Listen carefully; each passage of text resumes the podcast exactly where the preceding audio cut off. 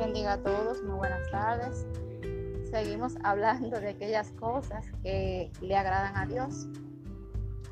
Y una de estas cosas que les agrada es que nosotros instruyamos a nuestros hijos en su camino. Y para ello vamos a leer en el Salmo 127, del verso 3 al 5, que dice, aquí herencia de Jehová son los hijos, cosa de gran estima el fruto del vientre como saetas en mano del valiente, así son los hijos habidos en la juventud. Bienaventurado el hombre que llenó su aljaba de ellos. No será avergonzado cuando hablare con los enemigos en la puerta. Dice, bienaventurado el hombre que llena su aljaba, o sea, que tiene hijos y que llena su aljaba de ellos. Lo que vamos a hablar es aquello que podemos dejarle a nuestros hijos sobre la instrucción. Y lo que podemos hacer es dejarle un legado de fe. Y voy a comenzar con una anécdota. Yo recuerdo, como cuando era pequeña, para la redundancia, que mi abuela siempre nos decía a todos, ustedes son hijos de una promesa. Ustedes son hijos de una promesa. Y se sentaba y nos contaba historias y de la, de la Biblia y siempre nos decía, y crecimos con, con eso de que somos hijos de una promesa. Aún adultos, nosotros decimos, Señor, recuerda que nosotros somos hijos de una promesa que tú le hiciste a mi abuela y de ahí es que yo estoy acá. Entonces, ¿qué podemos nosotros enseñarle a nuestros hijos? La convicción de que Dios es quien dice ser y de que Él ha prometido todo, absolutamente todo lo que nos ha dicho.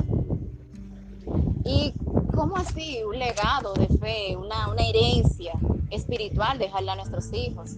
Si vemos el pueblo de Israel, ellos aún reconocen de que Dios les hizo una promesa, pero ¿Por qué ellos todavía recuerdan esa promesa? Si vemos en la palabra, vemos que ellos le decían, acuérdate de aquello que tú le dijiste a nuestros padres. Eso quiere decir que sus padres, o ellos lo, o ellos lo vieron de sus padres, o sus padres constantemente les contaban todo lo que Dios les había prometido. Y aún, aún Israel recuerda las promesas que Dios le hizo a sus antepasados. Ahora bien, hay algunas maneras de sembrar eso en nuestros hijos. Y una de ellas es enseñar principios bíblicos prácticos a nuestros hijos. Los niños necesitan saber cómo Dios piensa, qué Dios espera de nosotros, cómo debemos comportarnos, cómo Él suple nuestras necesidades conforme a sus riquezas en gloria en Cristo Jesús, que no debemos matar, que no debemos robar. Todas esas cosas aplicables a nuestros días, a nuestras vidas, todo eso nuestros hijos necesitan saberlo. Si queremos hombres y mujeres que sean entes eh, para el futuro, entes positivos para el, para el mañana. Otra cosa es que se habló el día de ayer, es modelar a nuestros hijos la fe. Modelar por medio de nuestro estilo de vida. La manera en cómo vivimos, ya sea con transparencia y tranquilidad, o ya sea con temor, ansiedad, autosuficiencia, todo lo que nosotros, como nosotros vivimos, le comunican a nuestros hijos si creemos o no en Dios que no es solamente que tú, nosotros se lo digamos, sino que también lo modelemos, que ellos puedan ver día tras día cómo es nuestra relación con Dios. Que si ellos tienen un problema, mami, mira, vamos a orar porque tengo tal situación. Pero es porque cada vez que suscita una situación, ¿qué es lo primero que hace mamá? ¿Qué hace papá? Orar. Que hay una situación y mamá está en paz y está tranquila, pero está haciendo las diligencias y orando para que eso se resuelva, que ellos, que ellos también puedan hacerlo. Que eso que usted comunique, esa tranquilidad y esa, y esa confianza en Dios, que ellos puedan verlo, que ellos puedan aplicarlo, que ellos puedan adquirirlo, que no se dejen arrastrar por el sistema del mundo, que es lo que trae mucha ansiedad, mucho temor, eh, calamidad en las situaciones, o sea, que ellos puedan ver, como dice la canción, paz en la tormenta. ¿Por qué? Porque tendrán la plena seguridad de que Dios está con ellos. Otra cosa es servir a Dios sirviendo a los demás. Las acciones de nuestra, que nuestra fe, que nosotros accionemos, que sean reales, que no sean eh, actos eh, hipócritas, que no sea que yo lo hago aquí, pero allí no lo hago porque no me conviene, que yo le voy a servir a fulano porque me, me, conviene servir a fulano y que no le sirvo a perencejo porque no me conviene, no me cae bien o no me gusta. Si queremos que nuestros hijos desarrollen un modo que no sea egocéntrico, que no, ah, no, a mí hay que hacerme, a mí hay que servirme, a mí hay que darme, yo me lo gané, yo, yo y yo y yo. Si nosotros no queremos que nuestros hijos desarrollen ese ego que viene per se en el, en el carácter caído, debemos de inculcar en ellos el servicio. Niños, como yo digo, niños ayudantes niños que puedan ayudar a otros en X o Y situación. Niños que no solamente, ah, no, porque eso es mío, yo me lo merezco y yo me lo gané. No, yo no te lo voy a compartir contigo. No, yo no voy a... No, que sean niños que puedan desprenderse para ayudar a otros. Que sean personas que en el mañana puedan decir, bueno, esto es para ponerlo al servicio de la obra de Dios. Pero eso es sembrándolo desde que son pequeños. Eso no es desde la noche a la mañana.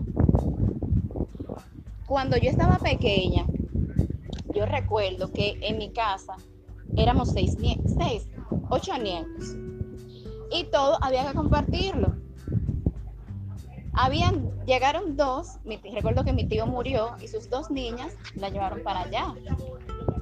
Y una de ellas eh, decía que eso es mío, o sea, no puedes tocarlo, eso es mío. Y yo le decía, entonces los demás, que ya estábamos acostumbrados a compartirlo todo, le decíamos, pero hay que compartir. Y nosotros compartimos, ven a ver, ven a ver. Y abuela hacía un pastel gigante y de ese pastel todos teníamos que comer. Incluso el castigo que nos ponía era comer del mismo plato. Si habían dos que peleaban, nos ponían a comer del mismo plato, cada uno con su cuchara, pero del mismo plato. Había que compartir. No era que tú te, no, había, y tú tenías que servir la comida, tú servírsela al otro y el otro servirla al otro. O sea, eso era una, una mecánica increíble que la verdad, ahora adulta, me ha servido de mucho pero eso fue estando yo pequeña. O sea, lo que nosotros sembramos en nuestros hijos, aún siendo pequeñitos, pequeñitos, cuando son grandes, podemos ver los resultados. No se queden simplemente, ah, que yo se lo, se lo estoy dando ahora. No, a futuro podemos ver eso, que inclusive a los hijos de nuestros hijos vamos a ver el fruto de que lo que nosotros sembramos en ellos. Y así sucesivamente vamos a ir viendo generación tras generación que lo que nosotros sembramos no se queda ahí, sino que trasciende. Y otra es, y muy importante, es interceder por nuestros hijos. Algo muy importante es interceder por nuestros hijos, orar constantemente por ellos. Con esto le voy a, decir dos testimonios súper cortos. Hay un adorador que se llama Marcos Brunet. Él cuenta que cuando estaba en el altar familiar en su casa, su papá oraba siempre por sus hijos y le decía, y tú vas a ser un adorador, tú vas a adorar a Dios a las naciones. Y el muchachito malo en la risa, riéndose de papá, pero era, era una cosita, un niño. Y tú, y tú adorarás a Dios y serás grande y Dios te va a usar. Y ya ustedes saben. Exacto, y él decía y, oraba y intercedía por sus hijos. Y vemos hoy quién es Marcos. Literalmente es lo que su papá declaró sobre él. Vemos que orar por nuestros hijos funciona. Yo recuerdo que mi abuela me dijo, yo veía a mi abuela de rodillas y ella oraba por cada uno de nosotros. Y ella decía, nos sentaba y nos leía nuestra historia en las noches en el altar familiar y decía, tú vas a tener una relación muy estrecha con Dios y tú vas a servir en muchos lugares y Dios te va a usar de una forma increíble. Y yo decía, bueno, se soltó abuela. Y tú esto, y tú aquello, y tú lo otro, y tú verás que Dios contigo hará grandes cosas. Y yo, oh sí, claro, claro. Muchacho, al fin. Sin embargo, vemos, he podido ver la mano de Dios y he podido ver que muchas de esas cosas, eh, abuela me dijo, ¿te acuerdas una vez que estábamos en tal sitio haciendo el altar familiar y yo te dije tal cosa? Lloraba por ti. Todos los días lloraba por ti. Todos los días yo le intercedía a Dios por ustedes, para que ustedes tuvieran una relación estrecha con Dios nuestras oraciones por nuestros hijos trascienden. Nuestras oraciones dentro del altar familiar por nuestros hijos, por nuestro hogar, trascienden, no se quedan ahí. No dejemos de orar. Aunque los niños no entiendan que sí entienden, nosotros pensemos que ellos no entienden, pero sí lo hacen, no dejemos de orar por ellos. Inclusive, me voy aún más lejos, aquellos que aún no han germinado en nuestro útero, hay que orar por ellos. Porque pueden decir, ah, tú no tienes hijos. Claro que sí, lo único que no han germinado en mi útero todavía, pero ellos están ahí. Dios los tiene ahí. Decláralo por fe, así será. Declare que sus hijos están ahí en sus ovarios que aún no han germinado, que en su momento en el que Dios determine van a germinar, pero que están ahí, Dios los puso ahí. Y usted va a llenar su aljaba de ellos. Y ya para concluir, es comunicarles amor. Ellos necesitan saber que nosotros lo amamos y más aún que Dios los ama. Ellos necesitan saber que Jesucristo murió por ellos, que ese hermoso regalo, ese sacrificio que hizo Jesús por ellos fue por amor. Que eso que se hizo no fue simplemente una, no, eso fue por amor, porque Dios los ama. Miren, y con esto quiero ya ir cerrando. Comunicar amor no es simplemente comprar regalos Comunicar amor, hay veces que es no comprar regalos. Comunicar amor es dar tiempo y mucho tiempo. Comunicar amor es fomentar recuerdos. Yo aún a mi edad recuerdo muchas de las cosas que en mi niñez pasaron. Muchos abrazos, muchos besos. Recuerdo también muchos lugares a los que fui con mi familia y que disfrutamos un montón aún, aún los guardo en mi memoria. Y son muy buenos momentos. Y esas son las cosas que debemos de fomentar en nuestros hijos, crearle buenos recuerdos de su infancia. Decirles, mira mi hijo, yo te amo, llevarlo a un parque, empujarlo en el columpio, aunque se sepa empujar, pero usted lo empuja, darle besos, corregirlo cuando es necesario, sobre todo y fomentar en ellos amor, que ellos puedan dar, porque ellos no podrán dar aquello de lo que les sobra, de lo que sobreabunda en ellos. Si ellos, si usted no les da amor, si usted no les brinda amor, lamentablemente ellos no lo podrán dar. Hay personas, conozco personas que no saben abrazar, no saben lo que es un abrazo porque no lo abrazaron. Hay personas que tú las abrazas y se quedan rígidas porque no saben, no supieron lo que es un abrazo. Así que en nuestros hijos tenemos un tesoro en las manos, un gran tesoro, una herencia, como dice la palabra, y herencia de Jehová. Así que como padres debemos de seguir guiando a nuestros hijos hacia la verdad de Cristo. Debemos de continuar orando por ellos. Inclusive me acuerdo que una, una hermana, que creo que está aquí sentada, me dijo, mi mamá oraba por mi esposo y decía que mi esposo fuera tal cosa y tal cosa. Crean, Dios se superó la expectativa. Hasta por eso debemos de orar nosotros los padres por nuestros hijos, por aquellas personas que estarán en su círculo, ya sea de amigos, de compañeros, cubrirlos bajo el abrigo del Altísimo constantemente. Porque si no, van a quedar desprotegidos.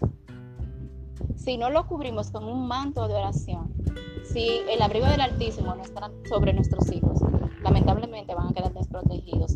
¿Y qué va a pasar con ellos? Se van a dejar envolver por el sistema del mundo, que no trae nada bueno. Lo que trae es un haz de perdición, un haz de malicia. Eso es lo que trae el sistema del mundo. Miedo, temor, terror. Eso es lo que trae. Y como padre, no, no es eso lo que queremos para nuestros hijos. Y a ti que me escuchas, si quieres que Dios restaure tu hogar, que restaure tus hijos, que cambie tus hijos, el primer paso que debes de dar es aceptar a Cristo como tu Señor y Salvador.